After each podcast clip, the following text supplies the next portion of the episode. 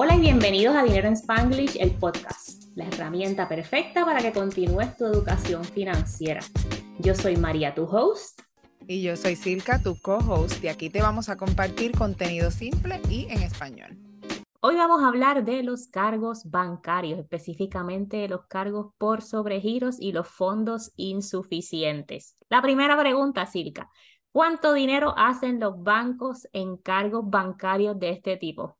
Mira, nena, la gente que está pelada están haciendo billonarios a los bancos en Estados Unidos. Y esto es porque los bancos en Estados Unidos hacen 15 billones al año en overdraft y fondos insuficientes, billones con B.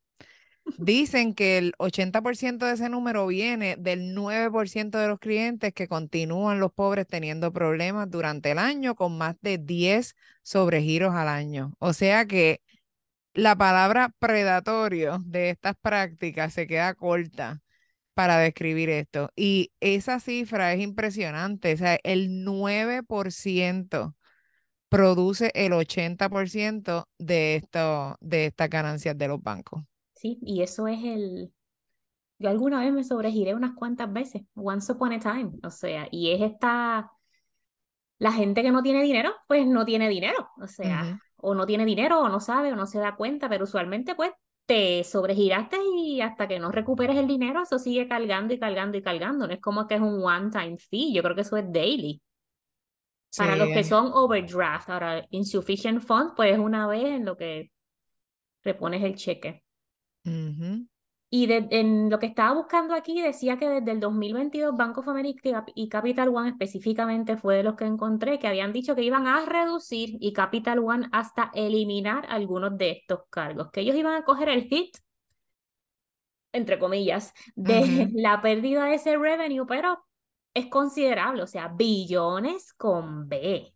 Sí, mira esto de la gente que vive cheque a cheque. Y algunos no saben cómo funciona esta cosa. Nadie lee las letras pequeñas del banco. Cuando se dan cuenta ya han pasado días o semanas y siguen carga y carga y carga. y esta no es la forma de los, o sea, la única forma de los bancos hacer, hacer dinero. Tú sabes, esto me recuerda como cuando, cuando las líneas aéreas empezaron a cargar separadas por eh, reservar tu asiento o por llevar una maleta o por echarla por debajo, por traerla por arriba. O sea, estos son como cosas on the side que el banco, que el banco está quitándole a las personas. Claro, porque te cobran hasta por suspirar, ¿verdad? Este, tienes que hacer una transferencia, todavía hay bancos que cobran transferencias. Si es una transferencia internacional, te cobran.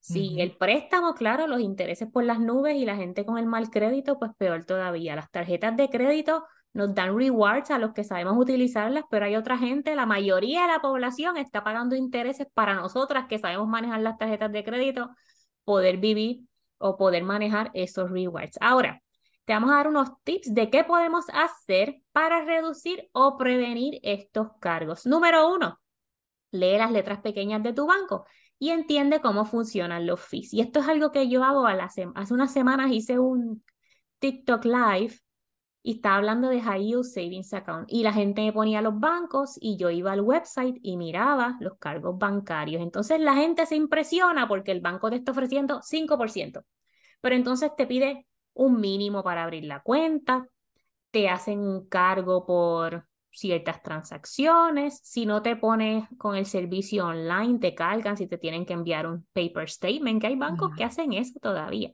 Entonces tienes que entender cómo funciona eso. Sí, y la machaca que siempre tenemos, monitorea tus cuentas, o sea, está al tanto de lo que está pasando en esa cuenta. Mira, hay veces que nosotros eh, pagamos, qué sé yo, cosas que tenemos en autopago, pero hay veces que el, el por ejemplo, aquí el espío, que es lo de la luz. hay veces que la fecha de vencimiento es un día y pasan tres y cuatro días y todavía no han retirado los fondos del, del, banco. Por eso es bien importante que tengamos todas esas cosas en mente, porque puede ser que entremos, o sea, otro, consejo que yo voy a dar es obviamente que bajes el app de tu banco en el teléfono para que lo tengas accesible. Si necesitas hacer una transacción y no sabes cuánto dinero tienes disponible, puedas mirar pero a la misma vez, aunque ese banco diga que tienes cierta cantidad, recuérdate de si tienes algún banco, en, algún bill en autopago o alguna transacción que hayas hecho recientemente que no haya bajado para que sepas que eso viene. Tienes que tomarlo en consideración cuando, cuando mires esos balances. Pero monitorear las cuentas es número uno. O sea, tienes que estar pendiente de lo que está pasando ahí, cuánto dinero tienes y cuánto no tienes.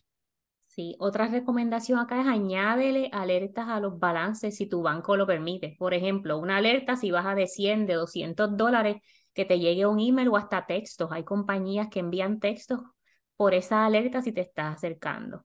Mi banco envía de las dos, email y mensajes de texto y todo, y eso le estaba haciendo el chiste a, a Maribí y a nuestra amiga Brenda, que la mencionamos aquí, no quiere venir al podcast todavía. Sea, si quieren conocer a Brenda, tienen que dejarnos saber, le tenemos que meter presión. anyway, la cosa es que estaba diciendo a las muchachas que el, el, banco mío me hostiga porque mi cuenta casi todos los meses termina en menos de 5 dólares pero es a propósito. Esa cuenta que es mi main account donde va mi direct deposit, en esa cuenta yo pongo todas las cosas que me tienen que cargar en ese mes y todo lo que se va a las diferentes cuentitas de Smarty Pig, que ya hemos hablado aquí de mi High Yield Savings Account, que ahí donde guardo el dinero para todos los planes que tengo este, este año, pues ya esa cuenta, ese es mi Zero Base Budget y la cuenta se queda, hay veces que se queda en, en un dólar, en centavos y el banco se vuelve loco mandándome. y yo sé que no me voy a sobregirar porque yo esa tarjeta nunca la uso. Yo no hago transacciones con ese banco a menos que sea lo que esté ahí listado para ese mes de acuerdo a mi budget. Y el banco, it doesn't like it. A loco, el banco en estrés, tiene el robot en estrés. Eh, señora, que tiene cinco pesos, señora. alerta, alerta. Otra recomendación, si puedes y tu crédito lo permite, usa tarjetas de créditos para tus transacciones. También añádele alerta para que no te pases de los gastos presupuestados y las saldas todas las semanas. En casa yo saldo las tarjetas los domingos, mientras me tiro para atrás de vez en cuando en el mueble, abro el app, las saldo y listo. Y yo no me tengo que preocupar de que si el core off o que si el 10% o el 20% de utilización y mucho menos por cargos de sobregiro. Mm-hmm. Eso también yo lo hago. Yo todas 100% de mis transacciones las hago en tarjeta de crédito y al final del mes cuando vuelvo y cobro las saldo.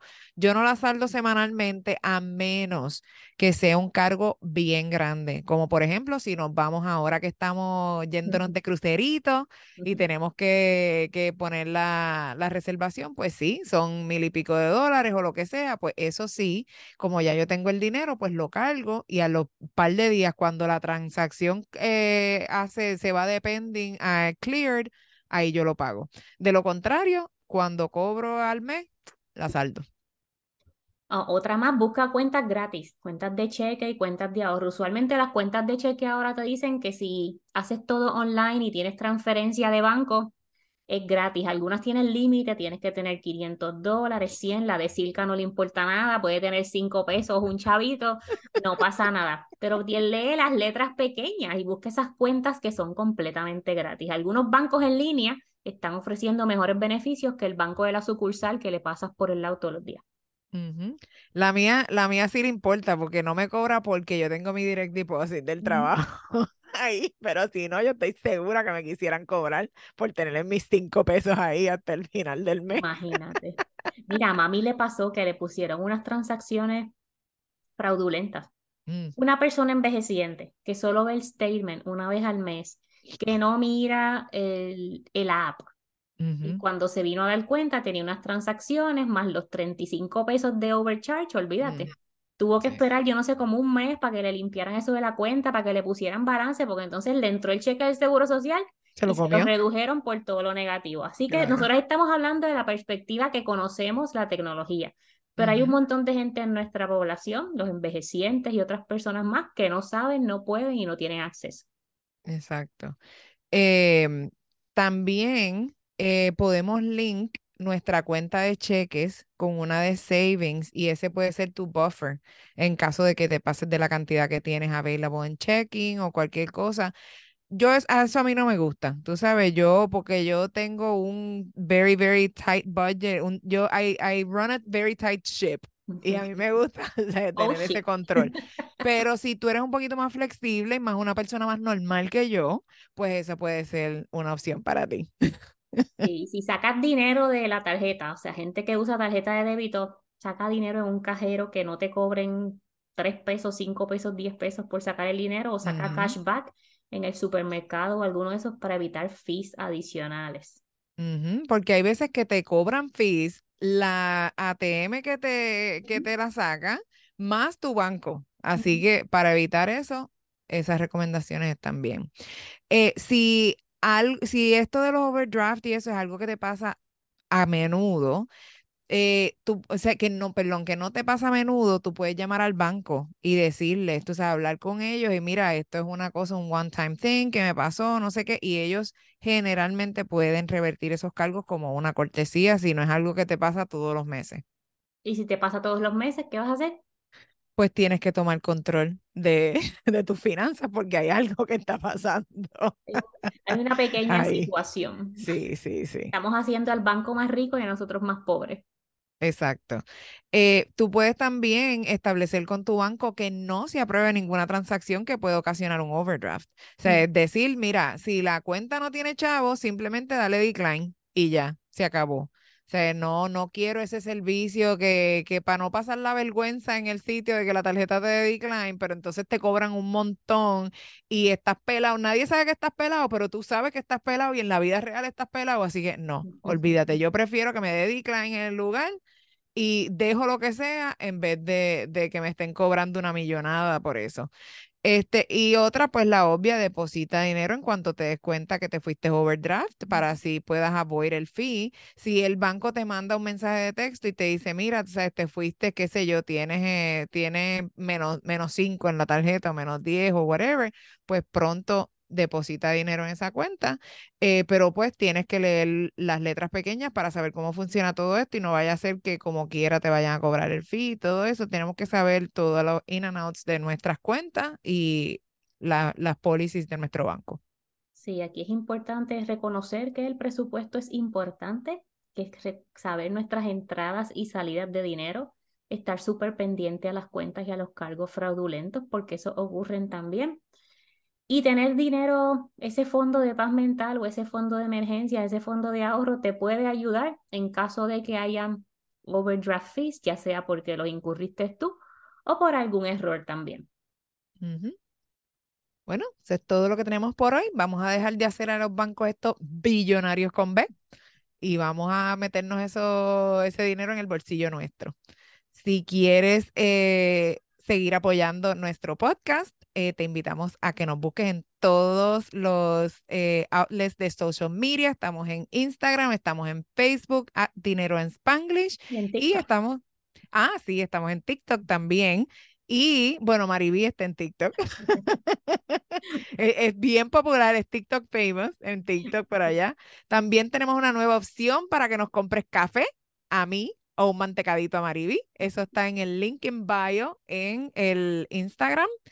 Eh, estamos en todas las plataformas de, de, podcast, así que pasa por allá, danos un review, danos todas las estrellas porque nos amas y te encanta nuestro contenido. Muchas gracias por escucharnos en el día de hoy. Revisa las notas del show para que nos apoyes, te unas a Transforma tu Dinero VIP y gracias por escucharnos. Bye. Bye. Si estás ready para crear tu plan financiero y encaminarte hacia la independencia financiera, Revisa las notas del show para que veas más información sobre el programa VIP de Transforma tu Dinero. En este programa vamos a trabajar juntas en ese plan hacia la independencia financiera. No lo sigas dejando para luego. Tú y tu futuro te lo van a agradecer.